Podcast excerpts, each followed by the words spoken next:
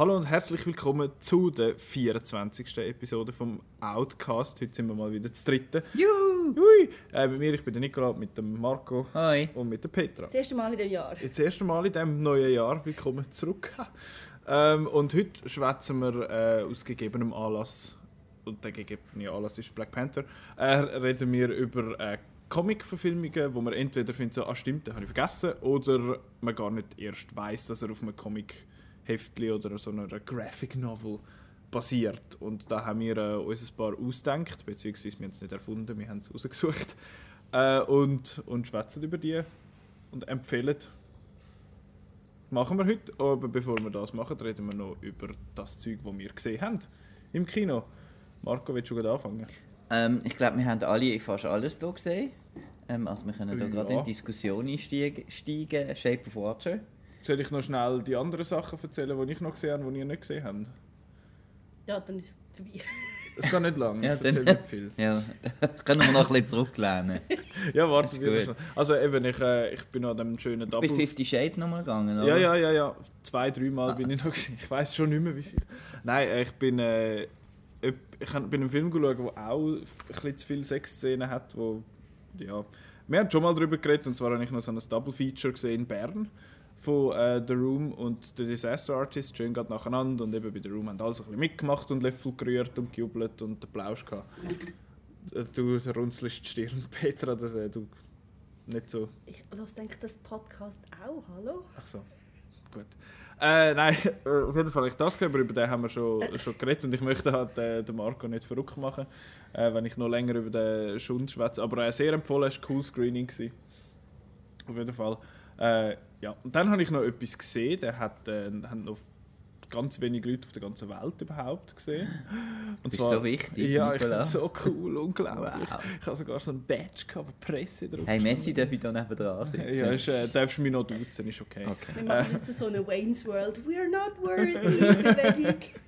Äh, genau. Ich, han, äh, ich bin an der Schweizer Premiere gsi von Isle of Dogs vom Wes Anderson und der ist gerade frisch an der Berlinale gezeigt worden und das ist glaub, das ist die Weltpremiere gsi und nachher hat er gefunden, ja, wir machen noch schnell einen Abstecher in die Schweiz und der Wes Anderson selber ist auch schnell vorbeigekommen mit dem Roman Coppola und Jason Schwartzman, wo äh, Geschichte bzw. das Drehbuch geschrieben haben und der Bill Murray und Tilda Swinton sind auch noch schnell vorbeischauen.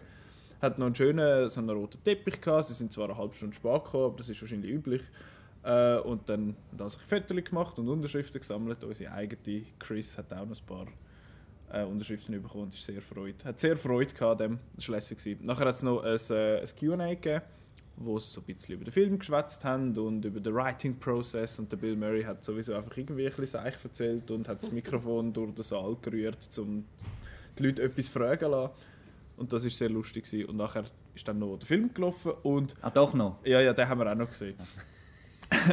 und das ist, ja, es ist ein Animationsfilm, beziehungsweise so ein Puppenanimationsfilm. Und äh, es geht um eine Gruppe Hunde, beziehungsweise um einen Bub, wo seinen Hund sucht, weil in dem Japan, wo das spielt, äh, in dieser Stadt sind die Hunde eigentlich äh, in dem Sinn, wie sagen wir, outlawed, verboten, weil, äh, weil sie, haben, sie, sie haben eine Krankheit in sich, die auch auf Menschen quasi übertragen kann werden und dann werden die quasi auf das Trash Island verbannt.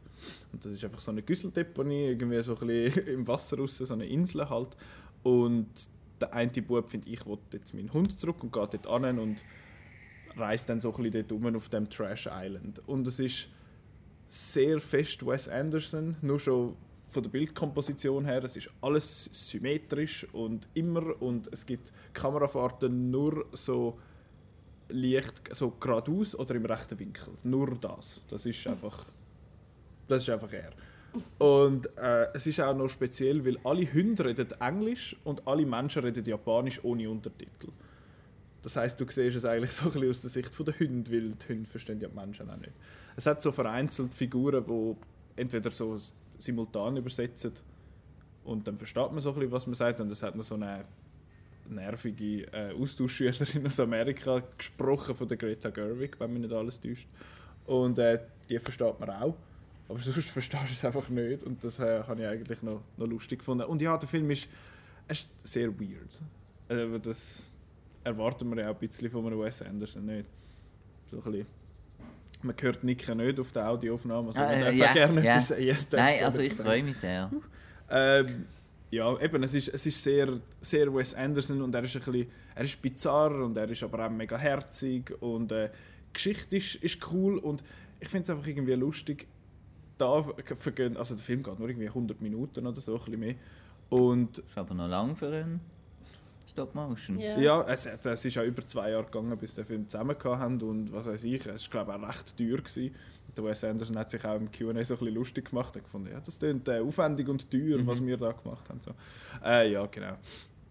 Und es ist hure lustig. Er, sonst gibt es immer so, so Szenen im Film, wenn sie irgendwie finden, so, jetzt müssen wir aufbrechen und was weiß ich, irgendein Schiff zusammenbauen und dann geht das teilweise hure lang und dann schwätzen alle Figuren noch so mal ein bisschen miteinander, bevor es da losgeht und so. Und da ist es einfach, das Schiff ist fertig. Und es wird, wird gar nicht viel Zeit mit dem verblödet. Und ja, aber wenn man, ja, wenn man den Trailer gesehen hat, dann weiß man eigentlich schon ziemlich genau, auf was man sich einlädt. Ähm, ja. Vom einen, von der einen Tier zum anderen. Ist auch ein Tier. Shape of Water ist auch ein Tier. Ein. Gott ist es. Ja. Da könnt ihr jetzt Ein auch. Gott aus dem Amazonas. Ja. Ja. Der, hat er einen Namen? Oder heißt Nein. er einfach der, der, der Das Experiment halt. Ja, Ja, Shape of Water. Shape Shape of Water haben wir alle gesehen. Und auch alle ein bisschen unterschiedliche Meinungen glaub, dazu.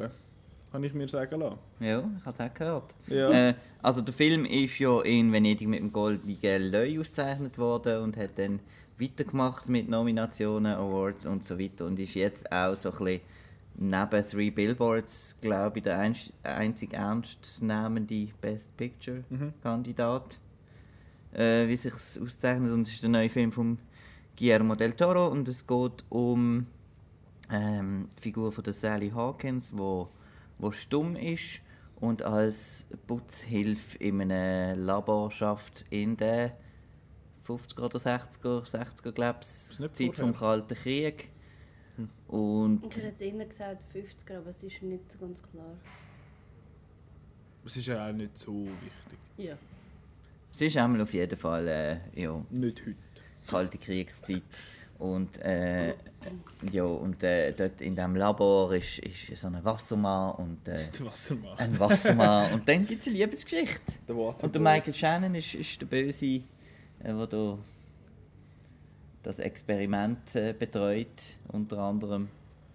Und ja, also eben, wie immer beim Guillermo del Tori, äh, äh, äh, del Tori. Jetzt habe ich schon wieder auf Story, weißt du? Beim äh, Guillermo del Toro ist, ist es ja nicht das Toro, die Story, nicht das Toro. Irgendwann kommen wir es. ja. Ähm, ja, was ausmacht, sondern halt, äh, ja, wie es aussieht. Und dir hat er gefallen? Mir hat das sehr gefallen. Ist wieder, also mir gefällt eigentlich alles, was er macht. Ähm, ist aber wieder ein bisschen, ähm, ja, Pan's Labyrinth vom, vom Style her. Und ich habe es darum auch noch recht erstaunlich gefunden. Also er hat natürlich, er hat auch ein bisschen so Gore- und Gewaltspitzen, aber wo das Publikum irgendwie völlig verschrocken war und so. Ja, es ist und so aus dem gekommen. Es ist eigentlich so, eigentlich so eins von seinen Mark Das war eigentlich nur eine Frage von der Zeit, bis es Genau. kommt, ja. Und, ähm, aber sonst, ähm, ich habe am Film nur zu bemängeln, mir hat er emotional jetzt nicht so berührt, wie er hätte könnte.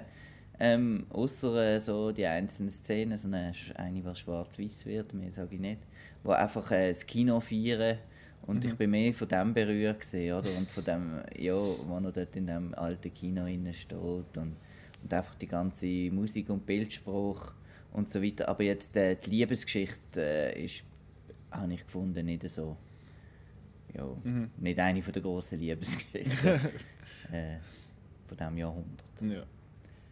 Ja, das, das geht mir eigentlich ähnlich, aber ich habe noch ein bisschen mehr mich äh, irgendwie also können reinversetzen in die Love Story, weil es hat die eine Szene, wo sie eigentlich ja am heißt der Richard Jenkins, ihrem Ja. was, was ist Nachbar. er? Ihr, einfach der Nachbar, aber Ja. auch guter Kollege Ja. und was weiß ich. Guter Mensch. Genau. Wo, er, äh, wo sie ihm quasi erklärt, wieso das, das etwas ist. Ja, das und ich finde, das ist ja. mega eine schöne Szene. Ja, das stimmt. Das ist wirklich gut und auch wie sie es spielt und es ist so lustig, es hat kein Geräusch eigentlich, außer das, was sie macht mit, mit ihren Händen. Also geschnipst hat sie glaube ich nicht, aber ähm, und das habe ich, ist eine mega schöne Szene gewesen. und ich habe auch gefunden, es ist so ein bisschen, die, die Liebesgeschichte ist recht schnell gegangen, dass sie irgendwie Mhm. zusammengekommen sind. Aber ich habe trotzdem gefunden, es ist irgendwie recht glaubwürdig. Also ich habe gedacht, es gäbe noch mehr Zeit im Labor selber, wo sie Ja. so ein bisschen sich an ihn antastet und Mhm. so weiter.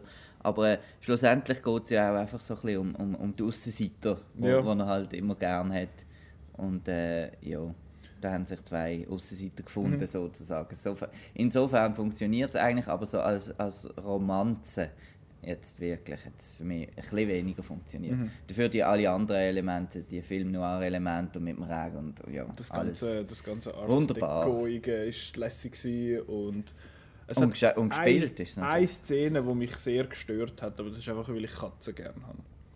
Das ist Ja, eine spezifische auch. Szene, die hat mich zutiefst verstört. Ja. Ich weiß, wieso dass sie in diesem Film ist, aber ich hätte lieber gehabt, wäre sie nicht dort drin gewesen. Ja, kann ich Das ist äh, painful gewesen. Aber äh, sonst wirklich, ich, ich, han, ich hätte nicht gedacht, dass mir der so gefällt. Ich habe irgendwie, es ist, es ist auch etwas gewesen, ich, mir fällt das sonst nicht so extrem auf, aber ich habe gefunden, das Lighting ist hure cool gewesen in dem Film. Es hat sehr coole Ausleuchtung gehabt und ja, genau. Aber jetzt noch äh, Petra, du findest äh, so, so, du bist nicht ganz so unserer Meinung. Ich habe einfach in letzter Zeit so das Gefühl, ich, ich, ich habe ein bisschen etwas dagegen, wenn die Leute von irgendwelchen Festivals kommen und dann finden, der Film ist super und es war schon bei, bei Three Billboards, gewesen, dass ich dann irgendwie viel zu viel erwartet habe und dann einfach irgendwie finde ich so, ja, ja, mm, Jetzt ist, er- jetzt ist der nur gut.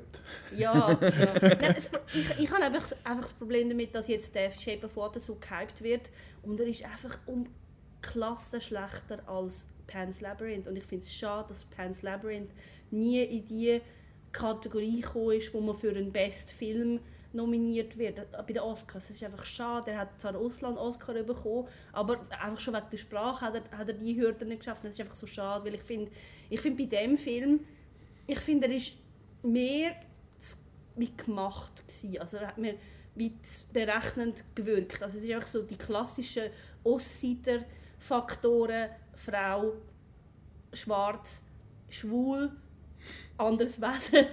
und es einfach so all- klassisch so die, was, wie, wie kann man anders sein, das sind die Formen und die finden dann irgendwie zusammen und, und, und ich finde also das, das Kino zelebrieren, das ist einfach ich finde, das, ist- das wirkt immer so berechnend. Das hat mich schon bei, bei Hugo gestört und beim Artist. Und da kommt es jetzt nochmal. Und, und ich habe auch wie das Gefühl gehabt, ich habe ich das alles schon gesehen bei einem Jean-Pierre Jeunet. Ah, vergleich das ja nicht mit dem Jean-Pierre Jeunet. Ja, aber ich bin nicht die Erste, die das macht. ich finde einfach so, so, so einen so wie, wie, wie der Ton vom Film hat mich an seine Filme erinnert. Äh, und ich sage jetzt nicht, dass es irgendwie das gleich wäre, aber es ist einfach so die, die Art Film, wo dann einfach irgendwie entweder trifft es gerade oder nicht. Ich finde, der Film ist es ist eine herzige Geschichte und ich finde die Sally Hawkins wirklich cool und das das Viech ist auch cool und ich finde es auch schön, dass man das nicht irgendwie aufbricht, dass er dann irgendwie kann reden oder so. Das finde ich, finde ich wirklich cool. Aber ich finde, es ist, es ist mir nicht tief genug gegangen. Also ich habe gefunden, es ist so ein bisschen, also er hat mich wirklich auch nicht so emotional gepackt, wie ich erwartet hätte. Und, und ich habe ich habe einfach gefunden, das Fantastische in dem Film ist so ein bisschen leer. Also es ist einfach, die zwei finden sich und dann ist es halt, und ich finde, bei, ich meine, bei Pan's Labyrinth hat das hat so viele Ebenen gehabt, wie man das Fantastische kann lesen und auch, dass es am Schluss auch noch etwas gebracht hat, also dass das passiert ist, hat einen Einfluss gehabt auf die Welt und das ist im Film überhaupt nicht so. Es ist einfach so ein, es ist, es ist sozusagen, also ich meine, für sie verändert sich was, aber für den Rest von der Welt nicht. Das ist wie, also das ist halt auch so ein bisschen was, was in, schlimm? was in, in, in Liebesgeschichte, also so in Liebesroman, ist das eben so klassisch so die Liebe als Ferien. So, so, ja, man hat eine Liebesgeschichte und die hat einfach null Impact auf, auf den Rest von dieser Welt. Und ich finde das einfach bei dem Beispiel, wo es auch so viele Aussenseiter-Varianten anspricht, finde ich das einfach schade. Also ich habe einfach von dem Film mehr erwartet gehabt. Ich finde einfach, ja, ich finde ich kann es nicht so nachvollziehen, warum er jetzt den so hypt. Ich habe Besseres gesehen vom Guillermo del Toro. Aber immer noch okay, oder? Ja, ich kann ihm vier Sterne geben, wie Outnow. Ich finde, er Eben, ist, das ist ja, Ja. das ist ja immer noch gut. Ist, ich Also, meine, ich kann, ich kann einfach wirklich irgendwie, ich weiss, was ist die Kritik bei Outnow? 5,5 Sterne Mhm, oder so. Und dann habe ich einfach etwas anderes erwartet. selber geschuld. Ja, Kann man, böse, kann man ein bisschen zynisch sagen. Ich habe mit dem Chris abgemacht, dass er mir nie mehr von einem festen Film vorschwärmen Ui. Nein, das ist, aber das ist, da, das ist halt ein bisschen problematisch, wenn du so ein bisschen in dem, wie sagt man, so ein bisschen in dem Zirkel bist und dich so ein bisschen umgibst mit so Leuten und dann kommst du halt so Zeug mit über. Ja. Das ist, da, da werden quasi deine Erwartungen geschehen. Ja, wir werden das gerade wieder heute oben wahrscheinlich äh, auch sehen. Äh, Ja. Tonya ist jetzt auch so etwas, Genau. was so rein vom Trailer und Da so weiss her- ich schon, der wird Mm, dir gar nicht gefallen. Ja, das, äh, das, aber- das, das, Ja, das, so gehypt? das prophezei ich jetzt mal. Ja, von Chris wird der gehypt. Ja. Hi Chris. äh, Oh, hi. oh hi. Oh, hi. Selber Aber schuld. trotzdem- Du fängst immer an mit dem Ja, Oh hi. Du aber trotzdem. Shape of Water, ähm, ja, es freut mich natürlich trotzdem, dass jetzt vielleicht so ein Film äh, Best Picture gewinnt, einfach weil er halt Genre-Element hat Ja, das und das gibt es halt selten. Und äh, seit, ja gut, Return of the King, Mhm. ja, ist jetzt der letzte gesehen, aber sonst, ich meine, Silence of the Lambs ist das letzte, wo, wo irgendwie ein bisschen Horrorelement oder irgendetwas drin hat. Von Darum wäre es eigentlich gut, wenn Best Get Out Picture. würde ja, aber das wird, Get Out das wird ist nicht ja null. Genau, das ist Die Chance super, ist ja aber null. Aber ich meine jetzt, ich wäre jetzt zum Beispiel wirklich, ähm, würde mich aufregen, wenn jetzt Three Billboards da würde Best Picture bekommen, weil Shape of Water ist jetzt viel mehr in meiner Welt Mhm. gesehen als die Three Billboards. Aber Ich habe noch Ja. eine Nicht, dass wir die zum, können vergleichen zum aber- Film, der ein bisschen spoilery wird. Also, äh, ja, schnell Ja. Spoiler. Man kann vielleicht irgendwie 30 Sekunden oder Minuten für spulen. Genau. Außer es ist komplex. Am Schluss. Genau, die, ihre Narbe. Ja. Könnte es sein, dass sie auch so was ist wie er? Kann man das so lesen? Wird, nicht so Zeug, wird das nicht irgendwie angedeutet, sowieso? Dass man nicht genau Ja, ja, weiss, sie ist ja beim Wasser gefunden und worden. So. Ja, und eben das. Und sie ist auch sehr. Also, Wasser gehört für sie auch mit den Badwannen und Sie ist, so. sie ist verliebt ins Wasser, habe ich das Gefühl. Also, Wasser gehört zu ihr. Ja, Ja. und ich Also habe auch das Gefühl, er ist so ein bisschen Personifizierung vom Wasser für sie. Habe ich einmal so ein bisschen das Gefühl gehabt, darum der Shape, oder? He's her Oder- type. Ja. Das Flüstern des Wassers. Das ist so ein dummer Titel hier. Wo Heißt es auf Deutsch so? die also heißt der Shape of Water Dash äh, das Flüstern des Wassers. doof, es redet ja niemand. Ja, aber es ist etwas Flüstern. Oh man. Ja. Ja. Aber äh, wir sehen das alles so ein bisschen. ja, und es ist auch komisch, dass das Poster die allerletzte Einstellung vom Film ist. Das habe ich auch Ja. irgendwie ein bisschen seltsam gefunden. Ja. Aber der Michael Shannon ist cool gewesen. Ja, sehr. Aber Mit seinen. Zeltchen. Und mit seinem Und mit seinen Fingern. Händewaschen, Nein, super. Er ist, er ist, aber das ist ja gut. Das, das hätte man ja sollen fühlen für ihn. Er ist ja ein, er ist ja ein Arsch. Aber das Lustige ist eben, dass er den, das, das Leben hat er so voll das, das normal, das also ein bisschen Bilderbuchige, ja. Aber selber, er hat gar kein Interesse an dem. er schießt voll an. Er hat gar keine Lust zu seine blöden Kinder eigentlich. Ja, also Ja. bei mir ist es ein 5 Sterner, könnte aber noch ein 6er werden. Weil ich habe mich ein bisschen über die, die, die wie soll- ich sagen, die Schau-Situation aufgeregt. Aha. Ich hatte ein, bisschen, äh, lautes Publikum gehabt und ja, wo immer Das hat ist müssen total- Sprüche machen. Das ist total das unrealistisch. ist wie E.T. Ja. Ja. Aber wieso sieht der Doug Jones da auch wieder aus wie der Ape Sapien? Weil es der Doug Jones ist. Übrigens, Ja, aber es ist ein mega ähnliches Kostüm, habe ich das Gefühl, so vom Design. her. ja, der Kopf ist ein bisschen... ja, und es ist Der schon mehr der ist Creature from the Black. Lagoon noch mit den Schu Ja, mit ich glaube, das den ist schon ein grosser Schuppen Einfluss. und...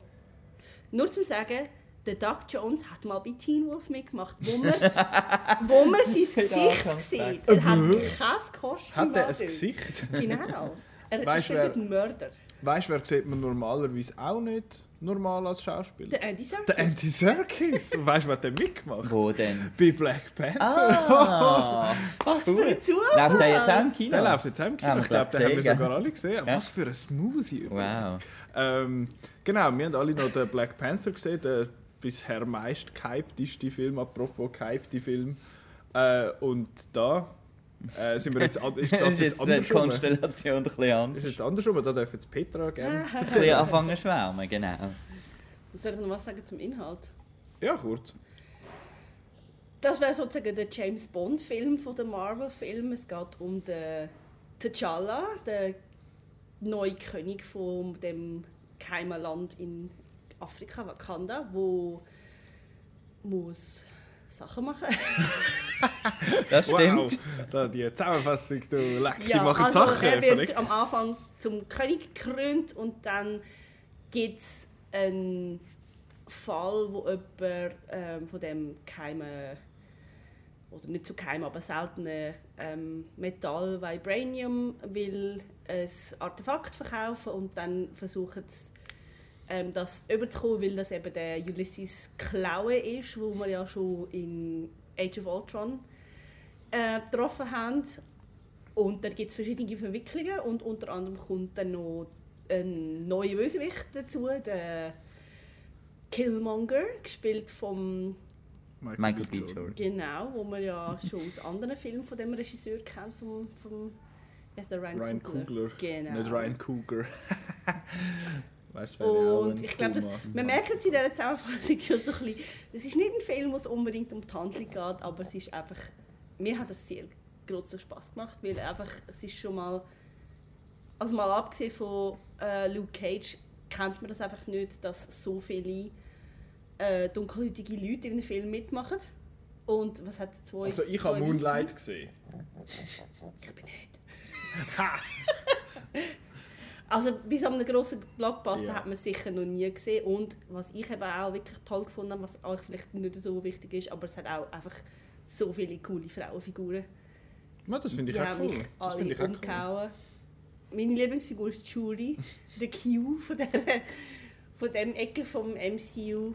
Ähm, aber auch eben Dana Gurira, die ja aus The Walking Dead bekannt ist, ist ja die Anführerin von der Leibwächter von T'Challa und die ist auch super. Ja, es ist cool. Äh, eben, Juri ist ja die Schwester Ja. von T'Challa. Und äh, ja. Lupita Nyong'o ist auch noch. Ja, Genau, sie ist auch die, super macht, die ist super, aber sie macht gar nicht so viel. Das ist irgendwie mit allen Figuren in diesem Film fast ein bisschen so. Ja, Aber du du zuerst noch ein bisschen positiv.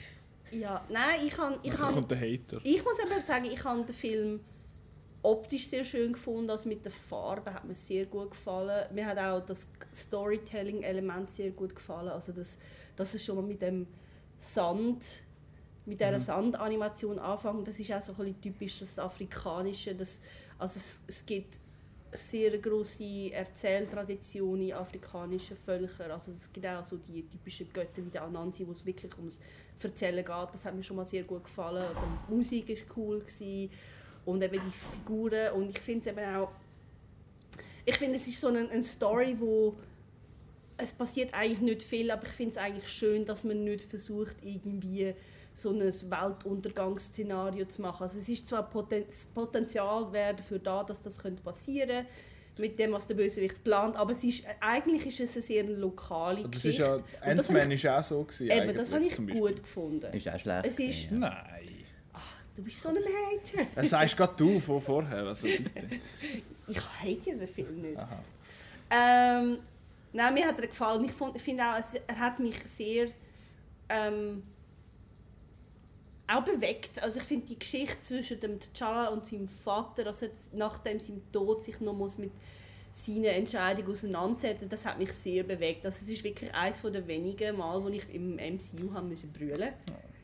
Also ich habe wirklich gefunden, so, aha, es hat mich richtig reingezogen und ich habe ich habe es wirklich auch schön gefunden, dass du einfach mal andere Perspektiven gibt bei so Filmen, bei so grossen Blockbuster-Filmen, als nur immer die gleiche ähm, blonde, schöne, weiße Schauspieler, die Chris heißt.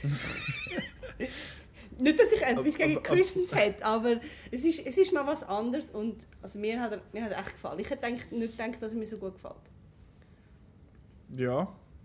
Ja, ich, ich bin da glaube ich so ein bisschen in der Mitte von euch zwei, darum äh, darfst du es jetzt noch ein bisschen abziehen, Marco. Also mir hat der Film gar nicht gefallen. Äh, es ist so, und es ist ja so ein bisschen, man ist ja jetzt fast schon ist man halber, halber Rassist, wenn einem der Film nicht gefällt. Es das ist so ein, ein, ein. Internetproblem gerade im Moment. Ähm, dabei ähm, finde ich eben gerade einen Film, der so wichtige Themen aufgreift, also ja auch ein guter Film sein, dann wäre es ja noch besser. Ähm, ich, ich finde es schön, wie, wie, das, ähm, wie Tradition eine Rolle spielt und so ein bisschen, wo man herkommt und äh, das, der ganze Ursprung von der, von der Kultur und so, das finde ich, wird schön aufgegriffen und ähm, auch mit, mit, mit dem Bösewicht ein bisschen. Und, aber der Film selber finde ich, find ich einfach langweilig. Und zwar äh, sind, ist der T'Challa selber, der, der Held, ist, ist eigentlich sehr äh, passiv. Ich also, finde ihn die uninteressanteste Figur im macht ganzen er, Film. macht Ja, er fast nichts. Und, Das ähm, ist, nicht, das ist im MCU immer anders. Jetzt sind wir mit Bösewicht Und, lahm. ja, aber der Bösewicht, der kommt auch wieder erst irgendwie nach Mhm. einer Stunde rein. Und der Bösewicht ist wieder, das ist wieder das Problem, was wir seit Iron Man haben, ist eigentlich wieder einfach eine andere Version vom Held.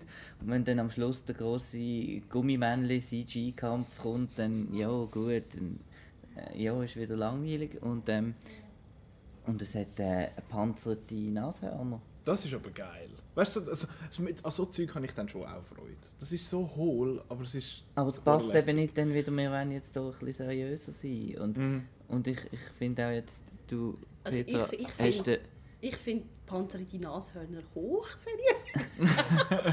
Du hast den Look angesprochen, aber irgendwie ist das für mich immer noch in dem. Es hat zwar schöne Kostüme und so, aber für mich ist das immer noch in dem Einheitsbrei von Marvel gefangen. Irgendwie. Es sieht immer noch, man, die haben einfach das Licht voll frontal drauf und ein Greenscreen hinten dran und, und dann und der Planet sieht, der Wakanda sieht aus wie, wie Thor Ragnarok Planet und ja. Es ist, mir, einfach- es ist so lustig, ich bin so ein Fan vom ersten Avengers Mhm. und so. Und äh, jetzt, es geht jetzt irgendwie immer, ich werde immer zynischer und es nervt mich. Also mir, mir ist jetzt wirklich die Fatigue einfach Voll, da. da, voll da. Also ich meine, es kommt, und sie tun immer, es ist etwas anderes und so, aber es ist nur oberflächlich halt etwas anderes. Für mich ist es halt immer noch einfach immer das Gleiche. Mhm. Ja, es Und in dem Fall auch wenig, äh, zum Beispiel der hat jetzt extrem wenig Action auch.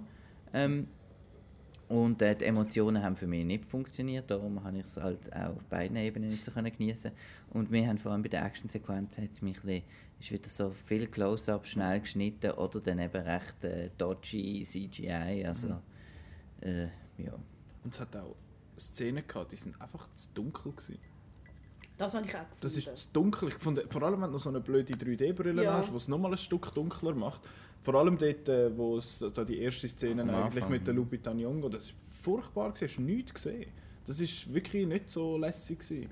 Und ja, es ist Nacht, okay, aber äh, ein bisschen etwas gesehen wäre doch noch wär das doch habe noch ich lässig. wirklich auch gefunden. Das habe ich schon angefunden. Und ich, eben wegen dem Look, ich kann so Wakanda an sich hätte ich eigentlich lässig gefunden, aber man sieht ja gar nicht wirklich von Wakanda. Man sieht so einen Wasserfall und da ähm, zweimal die Stadt. Das Bähnchen fährt ein bisschen um. Zweimal hast, von der gleichen Ecke. Ja, wirklich. Stadt. Ich finde so, Wakanda ist doch riesig. Und dann hat's, es gibt einen Schlusskampf, Spoilers, und äh, sorry, eine langweiligere Location hätte man sich nicht können auswählen Eine Wiese mit Stein, cool.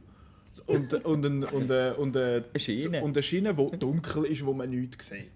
Das ist wirklich so, so komisch. Ich habe das nicht gut gefunden. Das hat mich mega gestört. Und das, was mich am wo, wo mir den Eindruck vom Film fast noch ein bisschen versaut hat, ist der, der Song im Abspann im Fall. Es ist, die ganze Zeit ist so cool afrikanisch mit so Bongo-Trommeln und so Zeug und das war lässig gewesen, bis auf ein, zwei Mal, wo es tönt hat, als hätte man zwei verschiedene Soundtracks übereinander gelegt. Ähm, und dann kommt am Schluss so ein blöder Popsong im Abspann. Musik ist auch von Kendrick hat Lamar. Ja, das ist ja okay, aber dann bringt etwas, das nach dem tönt im Abspann oder irgendwie Run the Jewels wie aus dem Trailer oder so, aber nicht so ein Seich. Ich fand, ich schaue Fifty Shades nochmal. Dort, äh, Das ist furchtbar und die beiden After-Credit-Scenes hätten genauso gut im Film können sein können. ja, aber das ist immer ein bisschen so bei Marvel. Also es gibt wenig gute. Also vor allem die erste finde ich Die erste sehr hätte einfach in, wichtig. die hätte im hat- Film ja. sollen. Und die zweite, ja, das kann man so als After-Credit-Scene Also die zweite hätte man ja können Ja, eigentlich ja. voraussagen, dass denken, das ja. passiert. Ja, muss ja mal noch kommen. Ähm, aber was, was wir jetzt noch nicht so angesprochen haben an sich, die Figuren, eben du sagst, Shuri ist so ein bisschen deine, heisst Die sie, heisst so. ist Die, die habe ich auch lässig gefunden und die hat ein paar glatte Witze gemacht, die einen ein bisschen besser als die anderen.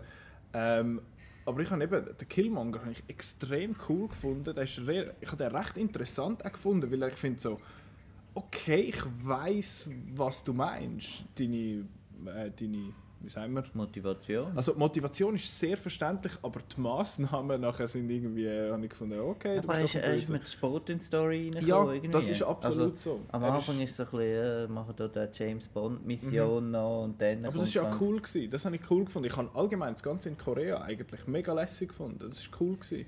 Und äh, ja, ich weiß nicht, ich bin da in dieser Gruppe, glaube ich, in der Minderheit. Und ich, aber ich habe den Andy Serkis als Ulysses Klar klauen, was ich, ich habe den hure lässig gefunden. Der ist einfach irgendwie so ein bisschen, völlig overacting und äh, völlig äh, äh, nicht ganz putzt. Aber ich habe hure Freude an dem. Und ja, Also ich finde ich es gut, dass der Ulysses Klaue nicht der Hauptbösewicht Mhm. ist. Und ich glaube, das ist letztlich auch... Ich finde es sehr clever, was man mit dem Killmonger gemacht hat. Also ich finde, also es gibt viele Leute, die finden, er ist einer der besten Bösewichte in Marvel, finde ich nicht.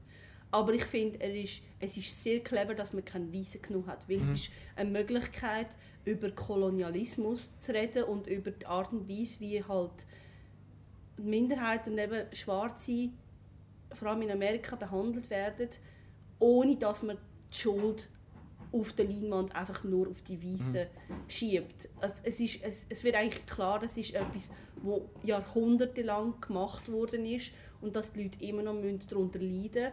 Und dass, dass das dann so die Gegenreaktion ist, die ja auch völlig überrissen ist, aber man kann es nachvollziehen. Ich finde das eine super Umsetzung von dem. Und wenn man jetzt einfach den Ulysses Klaue angestellt hätte, dann es wäre nicht so effektiv gewesen und es wäre auch sehr plakativ gewesen. ja es Einfach ist so die der böse Weisse. Weiss. Ja.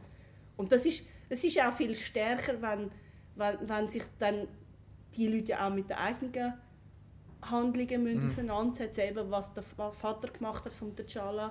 Ich habe ich hab das sehr toll Aber gefunden. ihr redet jetzt da alles von so to tollen Themen und, und wichtigen Mhm. Themes und so, aber die sind einfach nicht in einem guten Film. Das ist ein bisschen mein Ich habe Problem. ich hab also, das Problem auch so ein bisschen gehabt. Ich habe die Geschichte das, zum was Beispiel, drin ist, ist gut, aber die, Umset die ganze Umsetzung Ja, ist einfach wieder... Das ist, das ist ja. eigentlich mein Hauptproblem gewesen, dass, oder eines von denen, dass es ist eigentlich eine interessante Geschichte aber ich habe gefunden, sie ist nicht gut erzählt worden. Das, Es hat auch immer wieder so Exposition-Szenen gehabt, Mhm. wo, wo, wo jetzt die ganze Handlung so, stopp, jetzt geht es um das, jetzt, Jetzt ihr wir zurück und passen schnell auf. Und Genau. es Also ich so habe ich gefunden, der, es hätte ja um den Killmonger eigentlich einen rechten Reveal sollen geben So, oh, das ist der, oh mein Gott. Das hätte man so viel besser können machen Das ist so schlecht aufgesetzt worden, habe ich das Gefühl gehabt.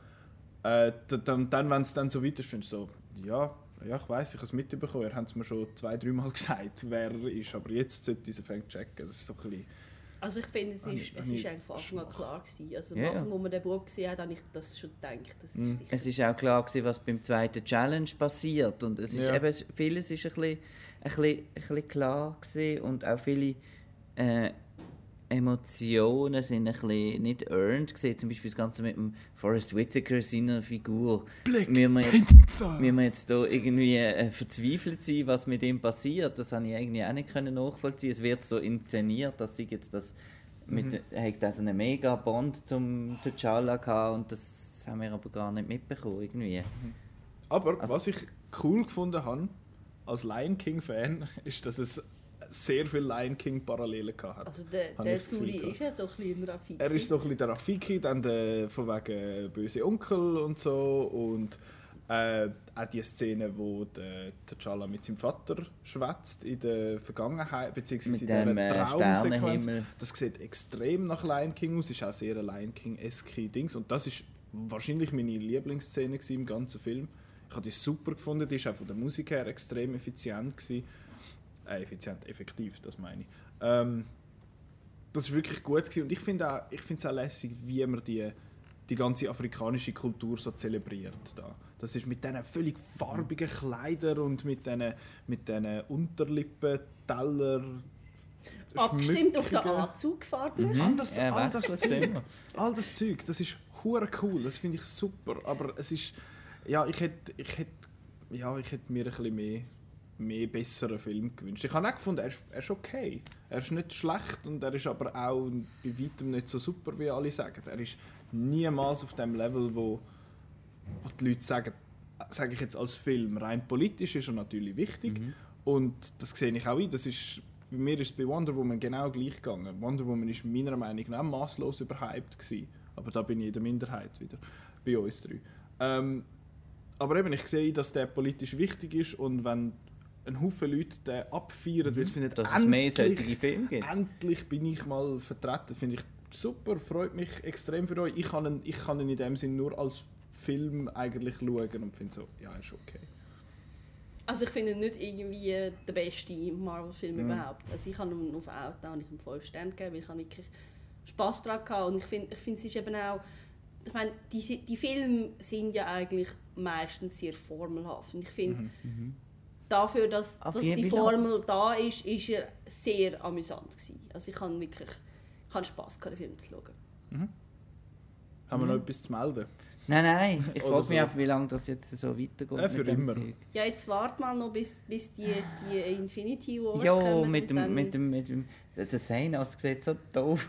Ich freue mich und das kannst du mir nicht kaputt machen. Nein, sieht wirklich aus wie ein dicker Joss Whedon. Eben, ist er ja auch, ist doch gut. Ich freue mich. nein, ich finde es das. einfach, ja, ich bin ja selber von mir enttäuscht, dass irgendwie, ich, äh, eigentlich ist das ein, ein Genre, Ich es mir, ja wo mir sehr Freude macht und so, aber Aha. sie, sie tun es einfach irgendwie mit der äh, verwässern, mit der Masse, die da einfach rauskommt. Das ist einfach, Ja, ich hoffe, irgendwann Ja. wagen, wagen sie mal etwas und machen so etwas Loganiges oder so, aber ich glaube, das geht noch ein bisschen. Ähm, haben wir es? Wir haben Haben wir Black Panther? Reden wir über Black Comic? Panther. Black Panther, das ist... Das, ja, egal. äh, das ist hure lächerlich. Gewesen. Aber ja, anyway, ähm, wir haben noch ein paar Filme rausgesucht, die basieren auf Comics. Und wo man entweder eben findet, «Ja, was, das ist ein Comic, oder findet äh, äh, den habe ich vergessen, den Film. ähm, und wir haben uns da je drei zusammengesammelt und ich sage jetzt mal, ich habe wahrscheinlich die drei, wo, wenn man los, wenn man so, äh, ja, kenne ich. und äh, ich glaube, ihr habt so ein bisschen die, die nicht. unbekannteren, habe ich das Gefühl. Kommt halt drauf an. Also ich denke, ich habe mindestens einen, der nicht so viel kennt. Gut, das ist doch schön. Wir Ähm, können ja noch die Honorable Mentions, wo, wo, wo, wo niemand hat jetzt Ja. von uns, wo aber auch ähm, zum Beispiel eben der La Vie d'Adèle, mhm. basiert Heisst- auf einem Comic, Ja. Blue is the warmest color. Mhm. Äh, der, äh, der äh, Road to Perdition, hast du den jetzt? Nein, ich kann nicht. Eben. Aber eben, ich muss sagen, dass der Sohn von, der Sohn von Tom Hanks in dem Film ist dann groß geworden und hat bei Teen Wolf mitgemacht.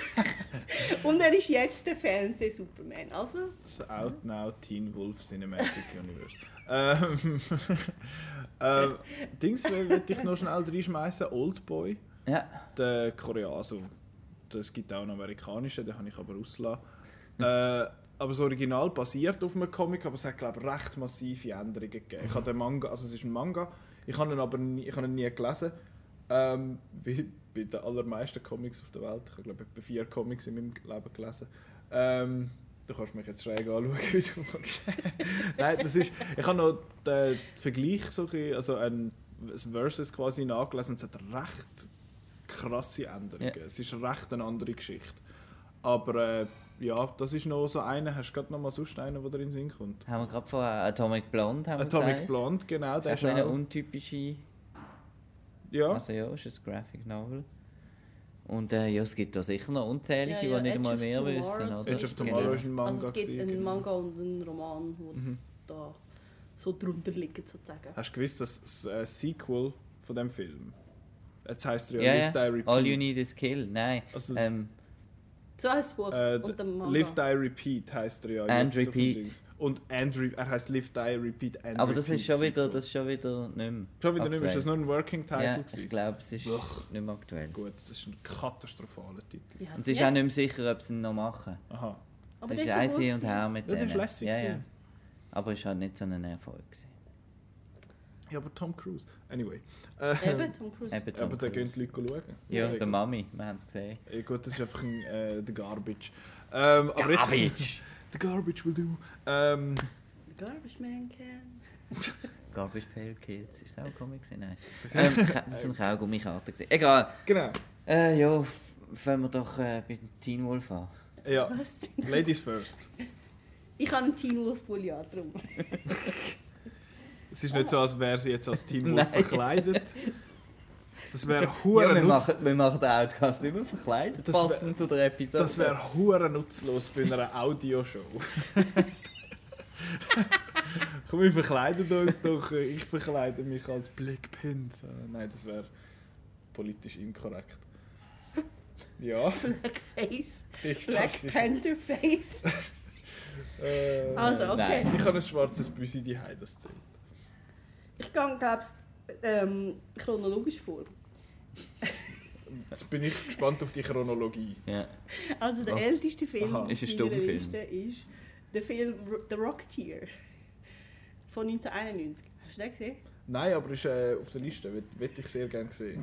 Frag das nicht, so sage ich. Ich muss Du also, darfst mich immer bloßstellen. Weil ich Ich habe ihn aber auch nicht gesehen, was extrem schlimm ist. Okay. Ich weiß es. Also weiss, das er ist ein Film war. von Joe Johnston, den kennen ihr vielleicht. Der hat nämlich später die Regie geführt bei Jurassic Captain Park America.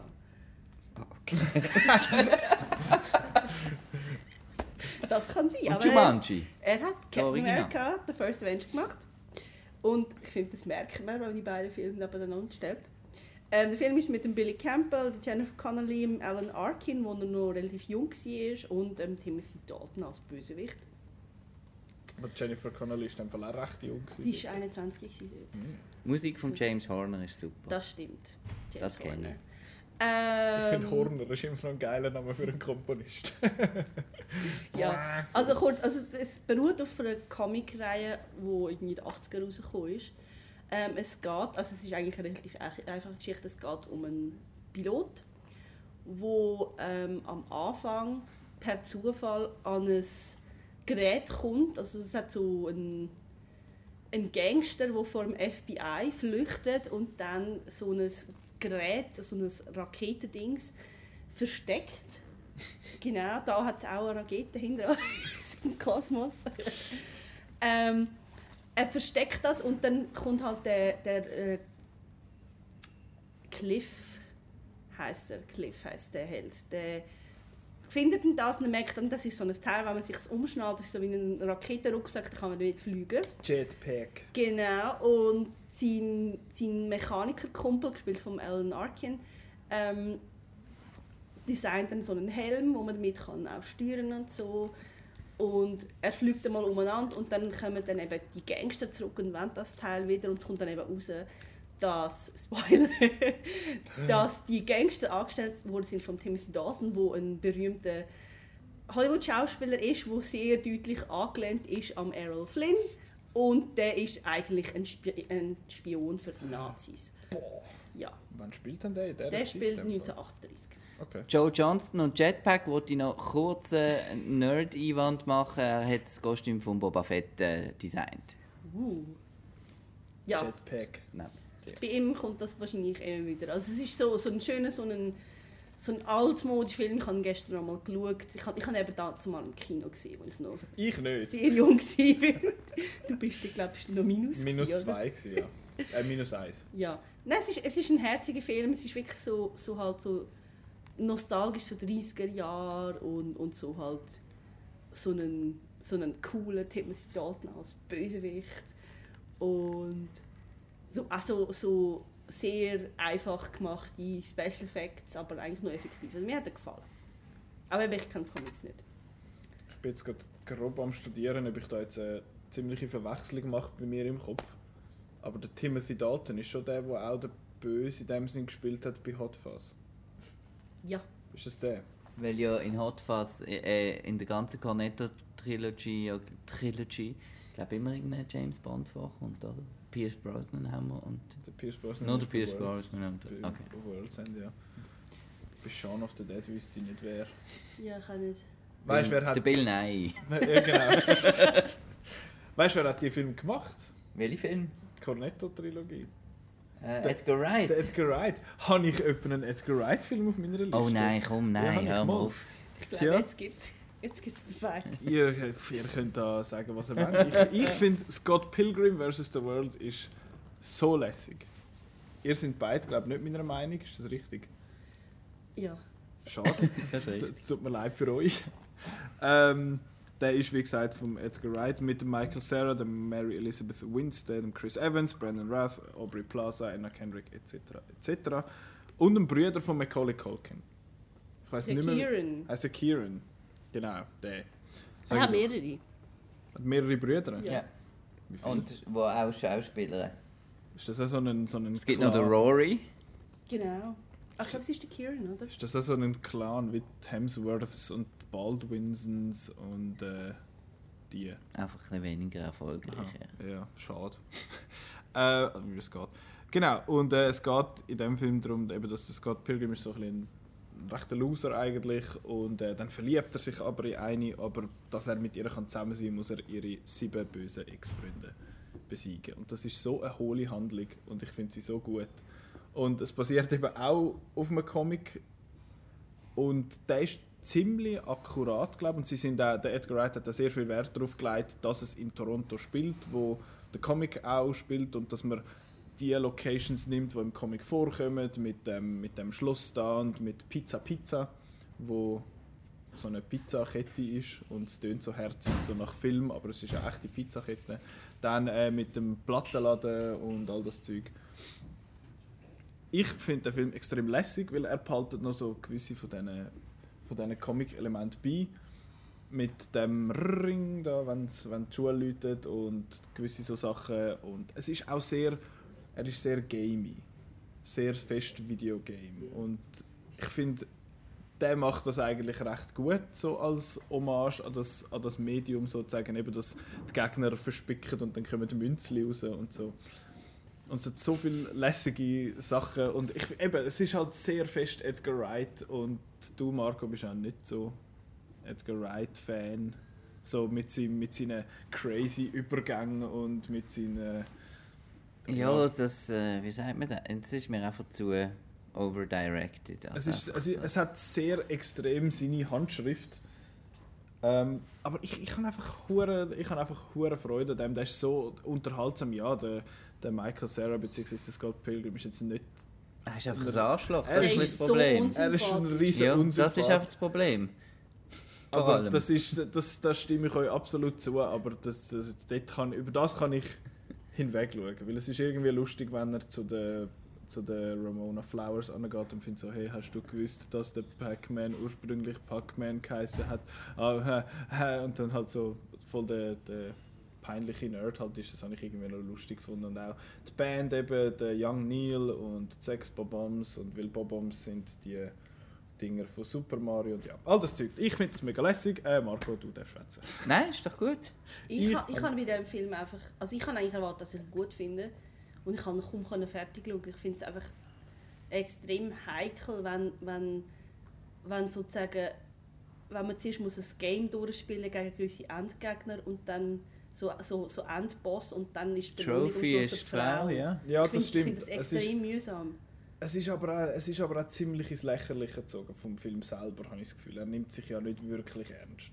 Ja, also macht- ich meine, die Frau ist sowieso ein Manic Pixie Girl, das ist auch nochmal so ein bisschen heikel. Also ich, mit Film hat mir extrem Mhm. nicht gefallen und ich meine, Chris Evans macht mit und ich habe den Chris Evans sehr, sehr gerne und ich habe wirklich Aber, aber der, der Brandon Routh spielt einen Bassspieler, der vegan ist und nachher kommt die Vegan-Polizei und nimmt ihm seine ganzen veganen äh, Dings weg, weil er Aber der zweimal Schwarzman ist auch so. Dings- Jason Schwartzman, Film, habe ich gestern gesehen. Ähm, ja, er ist der, der Oberlabel-Boss. Und aber nachher muss er sich selber quasi bezwingen, das geht egal. Also ich habe gedacht, die erste halbe Stunde oder so, habe ich gedacht, es wäre cool und dann ist es irgendwie too much gewesen. Und der Chris Evans, der mit dem Rollbrett äh, so eine, das Geländer da abgeht und nachher geht er um, weil er dumm ist. Hihi, genau. Marco? Erster Film, ähm, sage ich jetzt auch chronologisch. Ähm, Ich habe eigentlich überhaupt keine Ah. Dings. äh, ich weiß nicht das Jahr von Ghost World, aber ähm, Ghost World vom äh, Terry Swigoff, Mhm. der Herr, der Bad Santa nachher gemacht hat, wo gar nicht der Film für mich ist. Ähm, aber Ghost World habe ich damals im, im Kino gesehen Ich auch. und seitdem pff, schaue ich den immer wieder sehr gern und äh, der geht um äh, zwei äh, Teenager, der Scarlett Johansson und Thora Birch, die gerade die Highschool abgeschlossen haben und so ein bisschen, ja, äh, jetzt was machen wir und so. Und dann die zwei, zwei Philosophien Scarlett Johansson, wo eher so ein bisschen, ähm, der, der klassische Weg eingehen sich einen Job sucht und so weiter. Und Laura Birch, die irgendwie noch völlig äh, im, im Teenager-Sein stecken bleibt und immer noch die Scherzli will machen, wie die Freundschaft so ein bisschen auseinandergeht. Plus, äh, den sie dann noch Steve Buscemi äh, verarschen, indem sie ein Blind Date organisieren, ähm, wo dann niemand kommt, weil sie seine Anzeige lesen und ihn dann so auslachen wegen dem. Der Film ist von 2001. 2001. Ja, ist doch schon, auch schon eine Weile her. Und ähm, was mir dort einfach gefallen hat, ist, der hat mich irgendwie persönlich einfach angesprochen. Ich habe mich wiedergefunden in, in mehreren Figuren, sowohl äh, in, in der Thora Birch wie auch im äh, Steve Buscemi, wo äh, Plattensammler ist in dem Film, wo dann so die Meetings hat mit anderen Plattensammlern und, äh, und dann die beste Szene ist, er lernt dann eine kennen und so und, ähm, äh, und dann sagt sie, ja, ich habe eben auch gerne Jazz und so, jetzt gehen wir doch da also die Band schauen. Und dann kommt irgend so eine äh, furchtbare äh, Pop, äh, Blues, äh, Missgeburten Band, wo, wo da irgendwie Picking Cotton all day long und so. Und, und er sitzt da und denkt, nein, ich, ich habe gerne den richtigen Jazz. Und so das Puristentum von ihm, das, das habe ich sehr gut können verstehen. Ja, und er ist einfach, kann ich verstehen, dass du das verstehst. er ist einfach extrem lustig auch und eben über die Leute, die sich nicht können mit der, mit der Gesellschaft einfach nicht, nicht abfinden und ähm, ja, basiert auf einem Graphic Novel. Ähm, Von Daniel Cloves. Was auch, Dankeschön Peter, was auch ein Bio Biopic gibt, äh, American Splendor. Der ist auf meiner Liste. Äh, darum der Übergang geht ja gerade grandios. Aber Ghost World, wer Ghost World noch nicht gesehen hat, äh, ja. Muss ich den also es, noch ist es schauen, Muss? Ist es Muss? Ich habe es sehr toll Schoki gefunden muss. damals im, Ja. im Kino und ich kann mich an fast nicht mehr erinnern. Ja, schaust du wieder mal rein. Ja, ja, Das ist ja schon 17 Jahre her. ja. Seit der Film rausgekommen ist, sind Leute geboren, die dürfen Bier trinken jetzt. Ja. Sind wir jetzt alt? Schon Nie. Nie. Genau, Petra. Nie. Also mein nächster Film ist eben schon erwähnt von American Splendor. Der ist von 2003. Äh, Regie geführt Shari Springer Berman und der Robert Fulcini. Das ist so ein Regie-Team, die haben unter anderem auch The Nanny Diaries gemacht. Chris Evans mit. Ah, Und Scarlett Johansson. ah, das ist Captain America Prequel. Ja, Ist das Canon? Ah, das ist das mit dem rot-weißen Plakat. ja genau. Okay. Genau. Ja, das ist einfach nicht so schlecht. Ja, ähm, American Splendor ist, ist so. Also ich würde wirklich sagen, das ist ja so wie, wie Ghostbusters, so ein, so ein Indie-Film. Es beruht zum Teil auf der. Also es ist eigentlich die Lebensgeschichte von Harvey Pekar. Das ist so ein recht berühmter Comic-Künstler gsi. Der hat zusammen mit dem Robert Crumb ähm, der bekannte Comic American Splendor gemacht. Das ist so ein recht lang erscheinender Comic gewesen. Ich weiß nicht, ob der noch erscheint. Ich glaube, die sind inzwischen beide tot. Also mindestens der Harvey, Harvey Pekar ist inzwischen gestorben. Eben, es ist halb die Lebensgeschichte. Es, ist, ähm, es nimmt die Entstehungsgeschichte von dem Comic auf und es ist auch ein, ein Teil, eine Adaption vom äh, der Graphic Novel Our Cancer Year, wo der Harvey Pekar mit seiner Frau, der Joyce Brabner, rausgegeben hat, weil er hat ähm, so ein im höheren Alter hat er Krebs bekommen. Dann haben sie die, das Erlebnis dann verarbeitet in einen Comic, den ich sogar gelesen.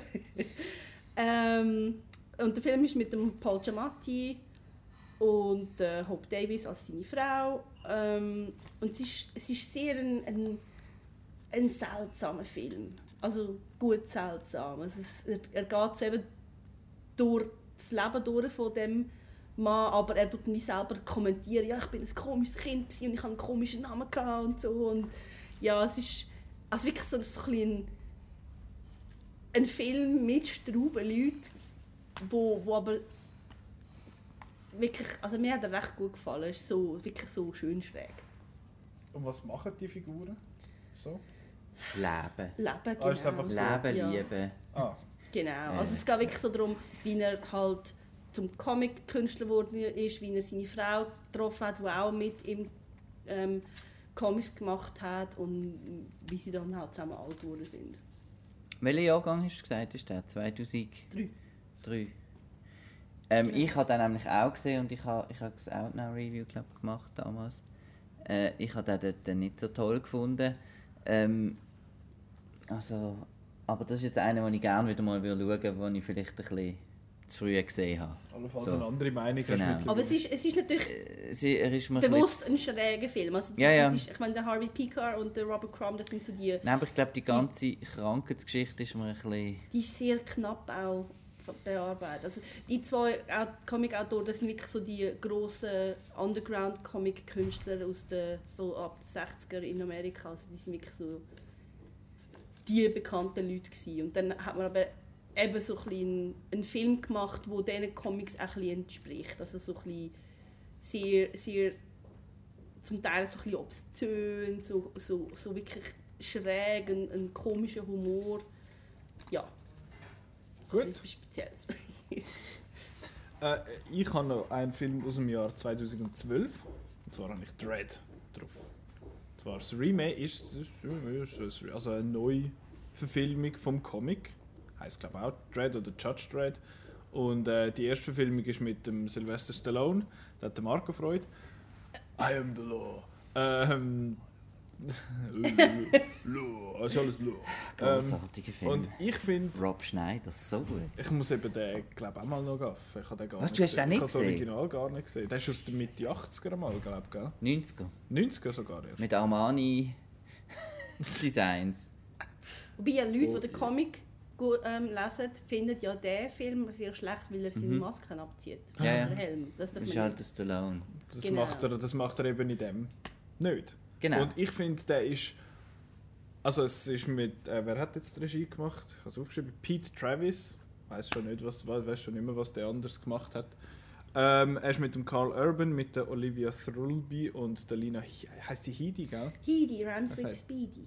Cool, danke. Das ist äh, die, ähm, Cersei Lannister natürlich von Game of Thrones. Den kennt man natürlich. Natürlich. Gell? ich hätte Ja. jetzt da gesagt, irgendwie die aus äh, 300. Genau, es ist äh, die Frau dort. Die Frau. Leck ist drei- 300 ist auch eine Comic-Verfilmung und ich finde 300 ist ein Scheissdreck. Das stimmt. Ähm, es ist eine schlechte Adaption, aber das ist eine andere. Das ist- das- das- Eine das- andere Zack Snyder ist einfach ein Heini. Aber äh, 300 Rise of an Empire ist. Ja, übel. Egal. Äh, wir reden ja da von Sachen, die ich lässig finde. Jetzt die Nämlich jetzt, Dread. Äh, Dread, genau. Und äh, es spielt in so einer dystopischen Zukunft, in einer Stadt, die zerrissen ist von Gewalt.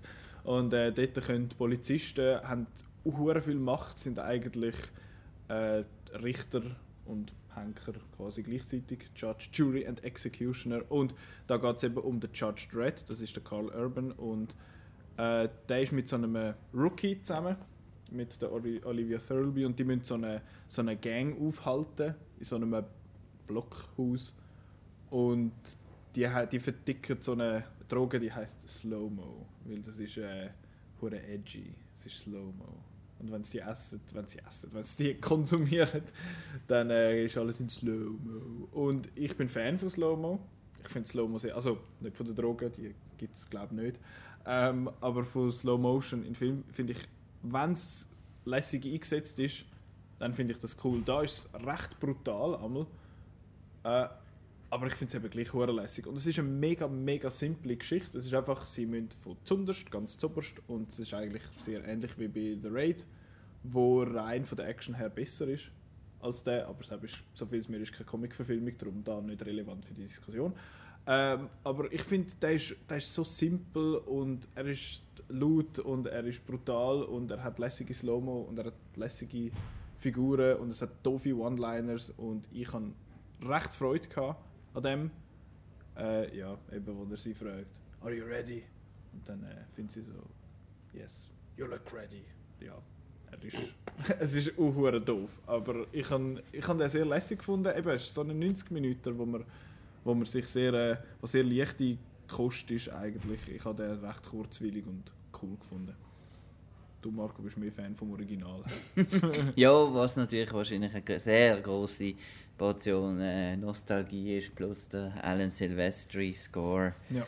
Und ähm, ich habe jetzt den Dread, das ist mir fast ein bisschen zu, zu bru- brutal, also zu so ein Mhm. bisschen düster.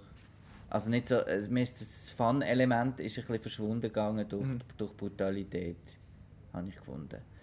Und es ist halt auch wirklich der Raid. Das ist halt auch Ja. das Problem gewesen, dass die so nah aufeinander Das rausgekommen stimmt, die sind, ich, beide dort in diesem Jahr rausgekommen. Der Raid ist natürlich rein von der Action-Szene einfach massiv besser. Das steht außer Frage.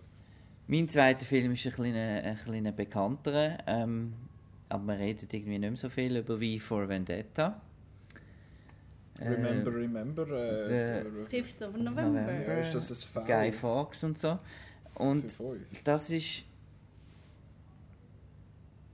Was? Egal. Nein, Egal. Foul für das für Also der. Film ist ja von den Wachowski Brothers, äh, sagt man schon fast, äh, Das sind keine Brüder inszeniert mehr, sind worden. jetzt Schwestern. Ja, aber was sie inszeniert haben. Ja. Eben. Das ist noch Ich kompliziert. rede in der Vergangenheit. ähm, James McTeague ist der, der auf dem Blatt steht, aber äh, ja, das ist eine kleine Steven Spielberg Poltergeist-Situation, wo man nicht ganz weiß, ob der James McTeague wirklich so viel gemacht hat, weil wenn man Ninja Assassin anschaut, dann ja, gut. Ähm, das ist wie vor Vendetta ist Graphic Novel von Alan Moore. Ja. Die habe ich sogar gelesen. uh.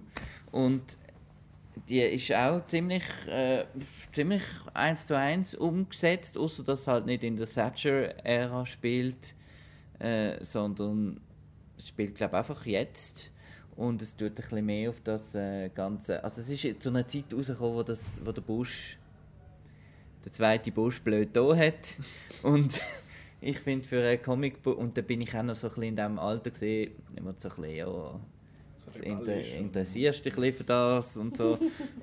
und ich habe den Film eben dann auch sehr, sehr schön gefunden, auch von der Message her, auch die ganze, äh, ich habe brillt bei diesem Film, in dieser Szene da im Gefängnis, wo, wo sie den Brief liest, Natalie Portman. Ich bin schon seit äh, Leon immer ein Natalie Portman-Fan gewesen und habe dort ihren britischen Akzent einfach mal ignoriert. äh, und sonst das toll gefunden. Und der Hugo Weaving, wie er da auch wie, wie der Dread den Helm nie abzieht, sondern einfach, dass das Gesicht hinter der Maske ist und trotzdem irgendwie Emotionen überkommen, habe ich auch sehr großartig gefunden. Das Einzige, was mich in diesem Film gestört hat, ist die Action. Weil plötzlich kommt so eine matrix Schwertwerf-Action, die einfach überhaupt nicht irgendwie in den Film reinpasst.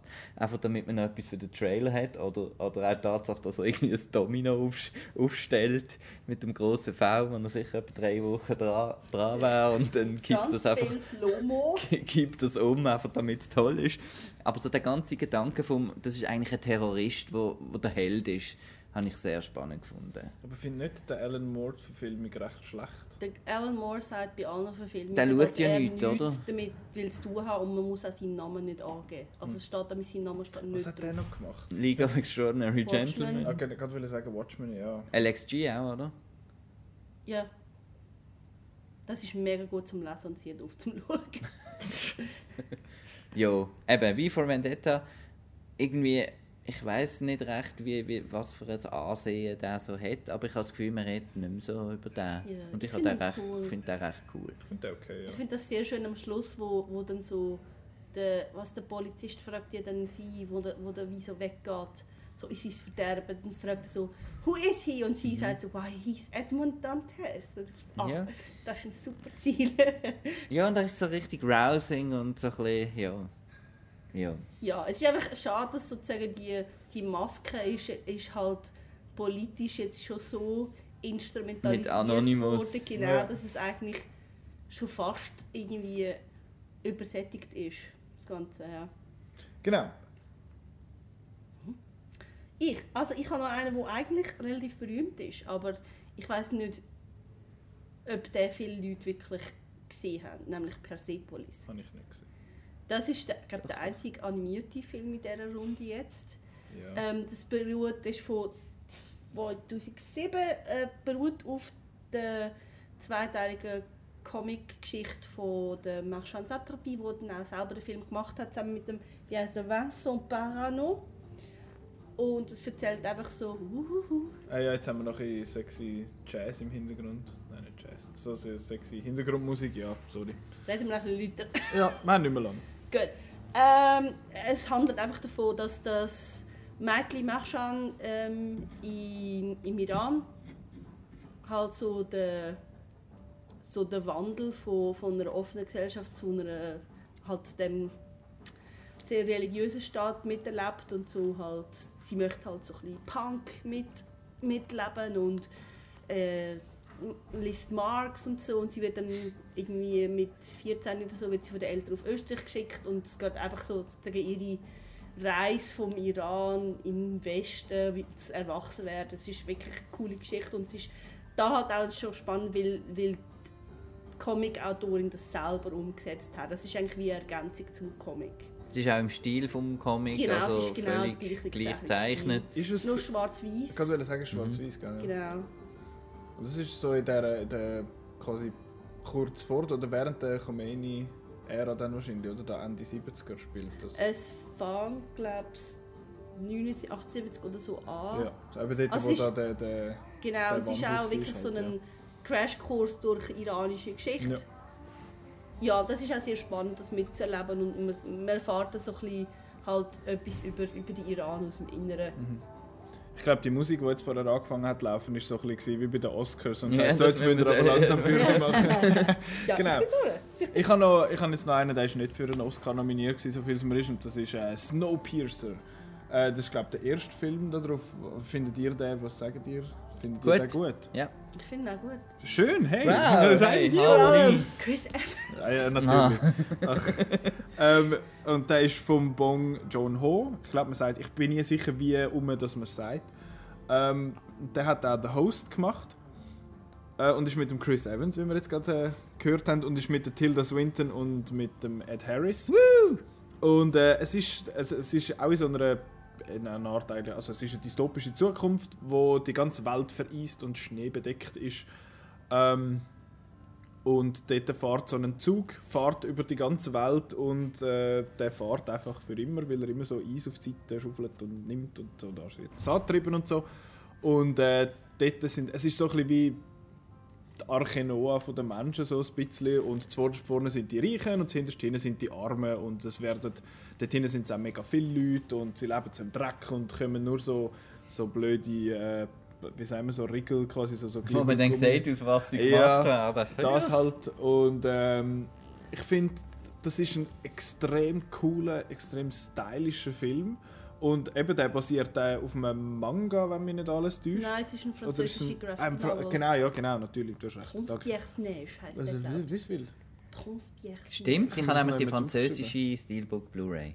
wo das heißt er dort das Transpiers Bsnerge. sehr nie ist französisch mais oui äh, genau und dort geht's es ist auch also Sozialkritik halt noch und äh, so soziale Probleme von ja, die Armen und dass die quasi können ja es ist eh ja lustig dass es so viel Arme gibt und so viel also so viel wenig so wenig Reiche und trotzdem haben die Reichen äh, alles und die Armen getraut sich nicht zum etwas machen und das ist jetzt da halt einfach so dass sie sich zur Wehr, dass sie sich äh, wehren gegen das und ich finde halt auch das ganze Konzept, es ist sehr ein konzeptioneller Film. Ich finde so, darfst nicht so Fragen stellen, ja, wo schlafen denn die Leute? Das ist, das ist egal.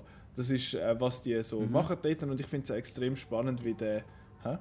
Eben, es ist so das Konzept, ja, jeder Zugwagen ist ein bisschen Ja. anders. Genau. Und das ist uhuere geil designt, das Ganze mit den Schwimmbädern und mit der Disco und mit dem ganzen Disco, wie alt bin ich? Äh, und Tanzlokal. Jawohl. ähm, Im Club. Das ist, und äh, ich finde es auch sehr interessant, wie der, ich, ich habe jetzt gerade er Milford, glaube der, der zuvorderst hockt, der Ed Harris, äh, wie der so ein bisschen vergöttert wird und äh, dass es eine, riesen, eine Art Religion um das Ganze herum gibt und auch wie religiöse Viertung in dem Sinn gibt, wenn es zu einem gewissen Zeitpunkt an einem gewissen Ort vorbeifahren und so. Und ich finde, das ist eine, eine mega coole Geschichte und es ist auch recht eine unübliche Rolle eigentlich für den Chris Evans, habe ich das Gefühl. Der ist sonst so ein bisschen, haha, I am Captain America. Und dort finde ich, ist er so ein bisschen der dreckig und hat auch, ist auch nicht ganz über allen Zweifel erhaben mit, äh, mit dem, was er so gemacht hat in der Vergangenheit. Und er zieht auch seine Jacke nie aus. Also er ist immer so, so verpackt. Also, häufig, also vor allem vor Captain Oh. America hat er halt sehr stark, ist es ein bisschen reduziert worden auf seinen Körper, Mhm. dass er einfach gut aussieht. Und da ist er einfach so Kappen an, Bart, Jacke.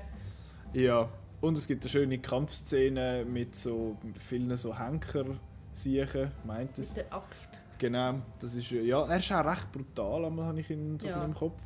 Ähm, und Tilda Swinton ist sowieso lässig. Ich finde sie eh cool. Und jetzt habe ich sie gestern noch gesehen, live. Hihihi. ähm, auf jeden Fall äh, habe ich das einen mega coolen Film gefunden. Vor allem eben von der Idee her. Ja, er ist nicht realistisch, aber äh, er, ist, er fühlt sich auch mal so ein bisschen comicig an. Er hat einfach ein kleines Budgetproblem. Also ich denke, Mhm. die ganze Eislandschaft und, und, und, und so von außen, das sieht halt einfach extrem schlecht aus. Ja, das stimmt. Aber äh, der Film ist trotzdem gut genug, dass, dass, dass man das kann übersehen kann. Genau. Aber wer noch cool gesehen hat, das auch gut ausgesehen. Ja, aber dort haben sie auch glaub, Buff gehabt mit, äh, mit hat der ein Harvey Distribu- Weinstein Genau, dort hat ja, er ja. irgendwie noch gefunden, der ist zu gescheit für die Leute und Genau. hat ihm irgendwie wollen noch Budget streichen Mhm. oder so Zeug und ja. Ich glaube, am Schluss war es gewesen, entweder er schneidet ihn um oder er kommt ins Kino. Und dann haben sie einfach ein VOD rausgegeben. Er ist schon im Kino Ja, gelaufen, aber aber, sehr- nur sehr sehr, wenig. sehr wenig, ja. Ich Genau. finde es ein schöner Film, wo also so, so wirklich so klassische so Science-Fiction Ideen. Es geht um darum, was wäre Ja. wenn. Es könnte auch eine Black Mirror-Episode sein. Genau, es geht nicht darum, ja, okay, wie überleben diese lange, wie funktioniert das genau. Es ist ein, ein Film, wo wo man wirklich einfach so kann die Idee so durchdenken und es ist auch eine, wo man, wo man sehr gut so kann politische Theorien daran diskutieren, eben so Ich Mhm. das Klassenkampf lange und nicht so. gesehen, ich ich finde ihn recht toll. Er ist wirklich hure cool. Ich habe ihn echt cool gefunden. Und auch einen sehr tollen Schluss, wirklich. Konsequent bis zum Schluss.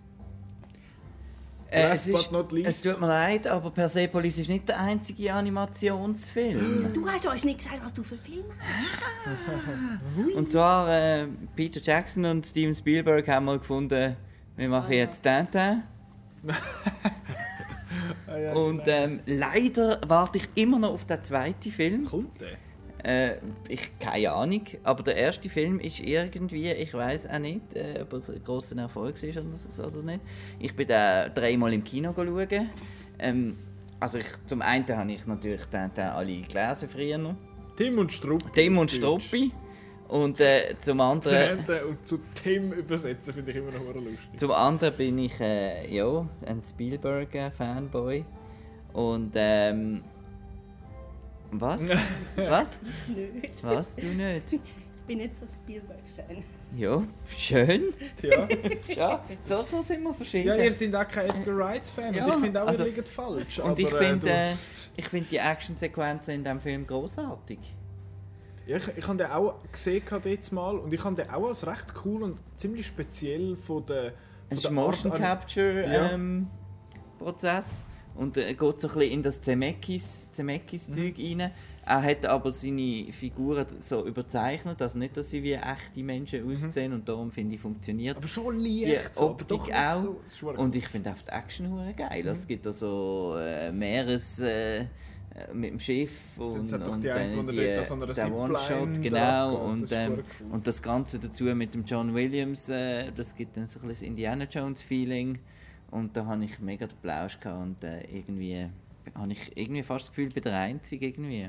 Ich habe den auch lässig gefunden, aber ich mag mich ehrlich gesagt nicht mehr noch viel erinnern. Ich muss den mal wieder schauen. Ja, der ist so am einen Auge rein und am anderen Ohr wieder raus. Wie konsumierst du Film? ja, im Ohr rein ist Beim Maul rein und bei der Nase raus. Äh, genau. Ich habe Ja. alles wieder vergessen mit dem. Ich weiss nur, es hat Farbe. Es ist sehr, Sehr schön farbig. farbig. ja. Und auch das 3D beeindruckt. ist recht cool gewesen, das war noch ein bisschen frisch gewesen, das 3D. Und ähm, Für die, die ihn nicht gesehen haben, der ist äh, auf Netflix. cool, schauen. Genau, der Andy Serkis hat dort mitgemacht. Ja, ja, als komisch, wenn's um, komisch, wenn es um Motion Capture geht, macht der Andy Serkis mit. Und sie haben mehrere, äh, Frost und Peg, oder? ja, als Ja. Schulz und Schulz. sie haben mehrere Comics zusammengeflechtet, zwei, glaube ich, verschiedene in dieser Geschichte. Und äh, haben das eigentlich gut umgesetzt und ich hoffe, es gibt noch einen nächsten Teil.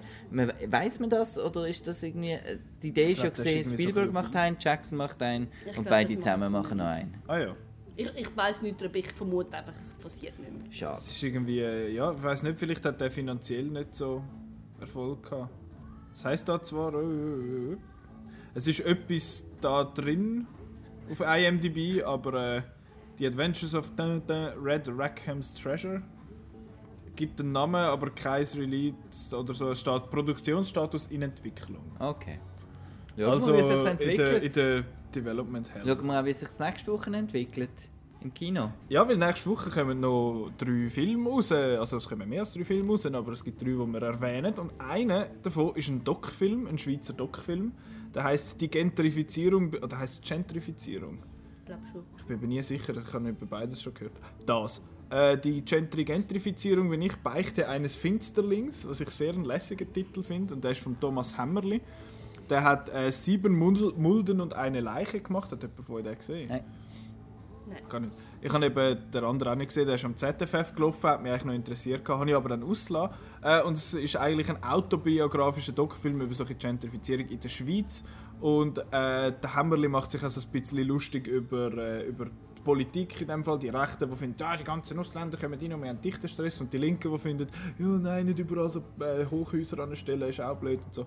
Äh, und er macht sich halt auch lustig über den dichten Stress in der Schweiz. Also, dass wir finden, wir haben dich- dichten Stress und er findet, haha, schau mal nach Mexico City oder so. Oder äh, er hat noch ein paar andere Beispiele, die mir jetzt gar nicht in den Sinn kommen. Aber äh, geht um das und das tönt eigentlich noch witzig. Wir haben kein Review bis jetzt online, aber der Roland hat den am ZFF gesehen, meinte ich. Und er hat gefunden, so. Äh, äh, wenn ich jetzt das am Roland gerade ins Maul gelegt habe und er hat mir das gar nicht gesagt, dann tut mir es leid. Aber irgendjemand hat mir das gesagt. Ich meine, das war gern. gewesen. Aber äh, der interessiert mich eigentlich noch, der sieht eigentlich noch unterhaltsam aus. Ähm, ja, Schweizer Doc-Film. Ich habe letzte Woche so einen gesehen und der war so, äh, gewesen. mal schauen, wie der ist. Ähm, Interesse von euch so mäßig. Mäßig. Ich kann es nicht schauen. Gut. Äh, dann äh, kommt noch einer raus, einer von zwei, der so ein bisschen in den Awards umschwirrt. The Post vom Steven Spielberg. Ähm, der hat, was hat der gemacht vorher? Come on. Wir, wissen, wir wissen, was der gemacht hat vorher. Wenn nicht, dann gang schauen auf IMDb, da gibt es ganz, ganz lange Liste. Ähm, und der ist mit dem Meryl Streep, mit dem Tom Hanks und Bob Odenkirk. Und äh, es geht darum, dass Catherine Graham die erste weibliche Verlegerin von der Washington Post ist. Und sie ist auch noch kurz vor dem Börsengang, also die Washington Post nicht. Catherine Graham, das wäre komisch, wenn eine Frau vor dem Börsengang wäre. Ähm, und sie ist. Hä? Du schaust mich gerade so, so entgeistert an irgendwie. Ich schaue einfach. Sie schaut schon in die nächste Kinowoche. Ah, haha. The Future. Ähm, und dann kommt aber auch noch ihr Chefredakteur, der gespielt ist von Tom Hanks, äh, und wird da irgendeinen riesen Vertuschungsskandal äh, im Weißen Haus will er, äh, darüber berichten. Und dann äh, steht sie vor einer schwierigen Entscheidung, lassen wir das raus oder, oder nicht. Und das ist so, ja, das ist so ein ja, Pressefreiheit-Film und es ist ja, glaube ich, so ein bisschen, ja, der Dings, der Steven Spielberg hat den gemacht, so in der Post-Production von Ready Player One und noch schnell den Film rausgehauen und es ist auch so sehr klar, was er möchte aussagen mit dem, so Trump und Fake News und so ist, finde er, zelebriert er mal noch so ein bisschen die Presse und ich habe den schon gesehen, ich habe vor ein paar Wochen mal im Podcast über den geschwätzt äh, und ja, ich habe den echt gut gefunden.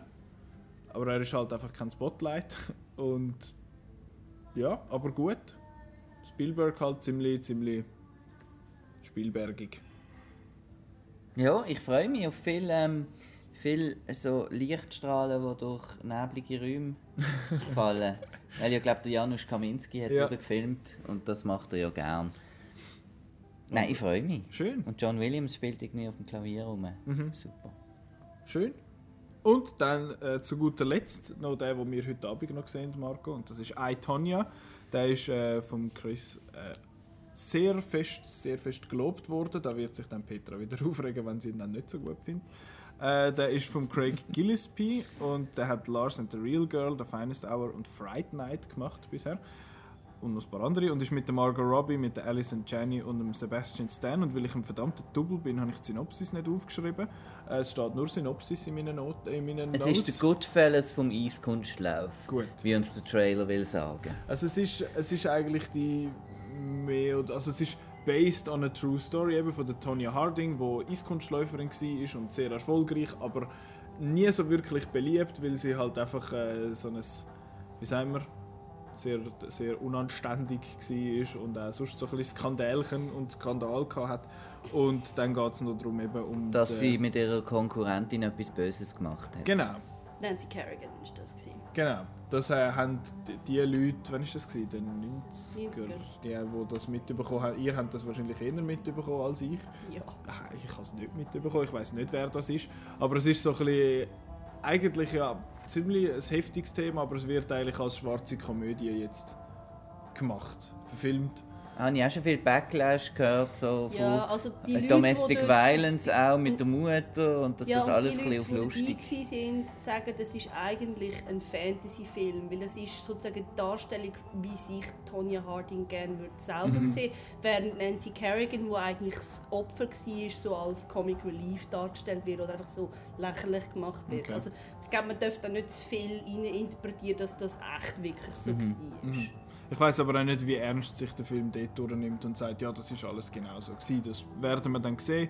Aber auf jeden Fall eben, der Chris gibt 5,5 von 6 Sternen und er sagt, die best, äh, der beste Eiskunstlauffilm seit Die Eisprinzen. Also, ja, Wow. also es steht noch mehr. Ja, das ist der Will Ferrell, oder? Mit Ja. dem- ja. Äh, ja, eben, man kann dort natürlich das ganze Review Google lesen, wenn man möchte wissen, was der Chris ganz genau geschrieben hat, wie auch ganz viele andere Reviews, die es bei uns zu lesen gibt outnow.ch und wenn ihr, wenn es euch wundernimmt, wenn dann die Filme so laufen, äh, wo wir jetzt gerade äh, genannt haben, dann kann man das bei der einen, kann man das sicher ab morgen beziehungsweise ab heute, wenn ihr hört, äh, nachschauen auf outnow.ch slash Kinoprogramm. Äh, den Outcast kann man hören auf überall, wo es coole Sachen gibt, sprich auf, Auf überall. auf überall. äh, Soundcloud, YouTube, in iTunes und bei uns in den News selber. Dort ist auch alles schön gesammelt, falls man noch möchte äh, binge hören, unsere Episode. Ich weiß nicht, wieso dass man das wollen, aber kann, kann, man ja, kann man ja mal machen, wenn man ein bisschen vorig Zeit hat. Und Outnow selber finden wir auf outnow.ch, Facebook, Twitter und Instagram. Und nächste Woche schwätzen wir über, äh, machen wir unsere Oscar-Predictions. Aha. Wir ein bisschen Wird wir ein bisschen prognostizieren. Und äh, dann schwätzen wir noch ganz kurz darüber, über unsere Meinung zu den Razzies. Sind Die kann ich mit einem Geräusch schnell illustri- illustrieren. Danke. äh, und dann schwätzen wir auch noch ganz kurz über die No-Bilag-Initiative. Ähm, ist schon recht spät eigentlich im Meinungsbildungsprozess, weil die Woche darauf, wenn es dann rauskommt, ist die Abstimmung. Aber es geht dann noch so ein bisschen darum, zum schnell illustrieren, was, einfach was es macht für den Schweizer Film, wenn jetzt äh, das angenommen oder abgelehnt wird. Was dort, äh, was dort so ein bisschen passiert. Wir, sind, wir wollen da nicht zu preachy sein, aber who knows. Genau, das ist äh, die nächste Woche. Und bis dort wünschen wir euch viel Spaß im Kino. Danke fürs Zuhören und äh, auf Wiederhören. Adieu. Tschüss. Tschüss. Coole Geräusche zum Ade sagen.